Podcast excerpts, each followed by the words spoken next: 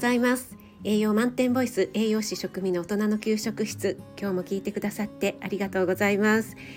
今日もですねスタディ with me ということで朝のこのね脳がまだクリアなうちにですね一緒に勉強お付き合いいただければ嬉しいです。お出かけ前の支度中移動中に耳だけ傾けていただければ嬉しいです。はい、前回はですね寿命の現状ということでね勉強してきました1940年ぐらいですね今から約ほんのね80年前ぐらいは平均寿命がね50歳だったっていうことでねえーっていうことでもうびっくりしてしまったんですけども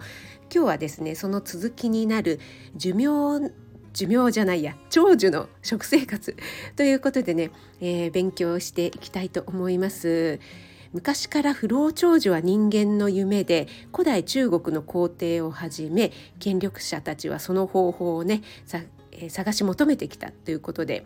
衣食同源ってね言われますけども食生活をね正しくするっていうことがまさに健康長寿を実現するために最も大切な方法ということが書かれております。ね、もう食事大事なんですよ。はい。そしてねまた歴史をたどると1977年ですね。当時のアメリカでは大きな社会問題になっていた心疾患とがんの増加ですね。1977年というと今から約50年ぐらい前でしょうかね。この頃アメリカというのは肉食中心の食生活でねこれが原因になっているのではないかということでねその原因を突き止めましてそれらを防ぐために理想的な食事っていうのは伝統的な日本の食生活であるということがね指摘されたんですね。でこの報告をきっかけにアメリカでは日本食ブームが起こったということなんですよね。そう言われてみればね結構ねニューヨークとかロサンゼルスセレブの間で日本食豆腐とかね、えー、そういうのが流行っているっていうのを聞いたことありますよね。その一方で日本ではここ数十年間の間に肉類のね摂取量が増えてきてるんですよね日本人の食生活が高タンパク高脂肪そしてなおかつ高エネルギーのね欧米型に近づいてきてしまったということでね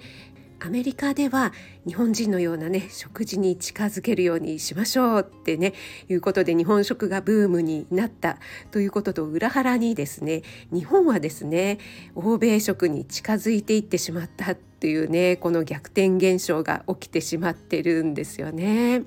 その結果例えば日本の中でも長寿の地域として知られている沖縄県。沖縄県はね長寿で元気な方が多いですよね。90歳を超えても元気なねおばあとかねたくさんいらっしゃいますけども女性がね元気な反面戦後世代の男性に生活習慣病が増加してきてしまっているということでですね男性の平均寿命っていうのが沖縄県はですね全国26位に転落してしまったんですね。これは沖縄がですね戦後世代沖縄の戦後世代の食生活がアメリカの影響を強く受けたためではないかというふうに考えられているんですね。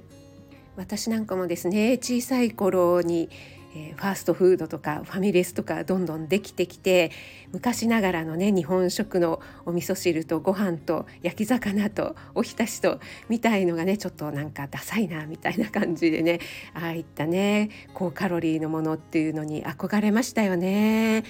なんですけどもそれがね逆に私たちの健康を脅かしてしまっているということなんですよね。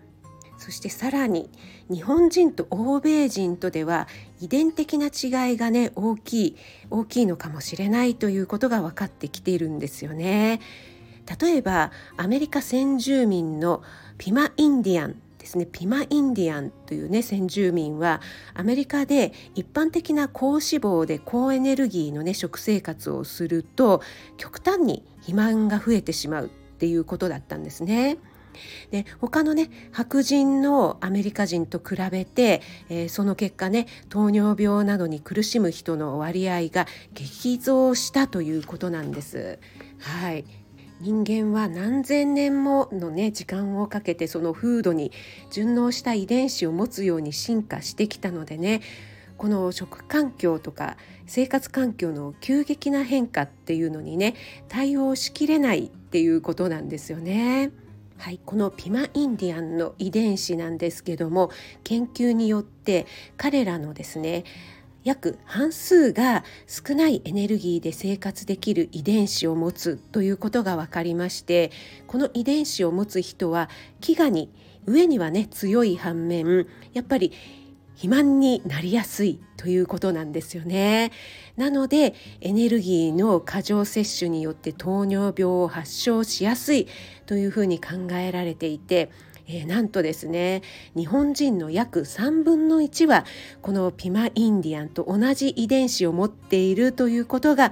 明らかになったということなんです。いやこれは困った困りましたね。このね倹約ってねお金とかねそういうのを倹約するっていうのはねいいことですけどもまたね体の方のねその飢餓に備えて倹約して少ないエネルギーでも活動できるようにっていうね、え、それもねまたそういった飢餓に苦しむ時代だったらとてもいいことではあったんですけれどもこの飽食の時代では裏目に出てしまっているということなんですよね。アメリカの日系人には白人よりも糖尿病の発症率のが高いというのはねこの理由の一つだということで考えられています。これをね倹約遺伝子と言ったりするんですけども、えー、私含め皆さんの遺伝子はどうなんでしょうかね気になるところですよね。はい、スタディ with me 次回もまたお付き合いいただけると嬉しいです。1月5日水曜日ですね。今日も良い一日となりますように気をつけていってらっしゃい。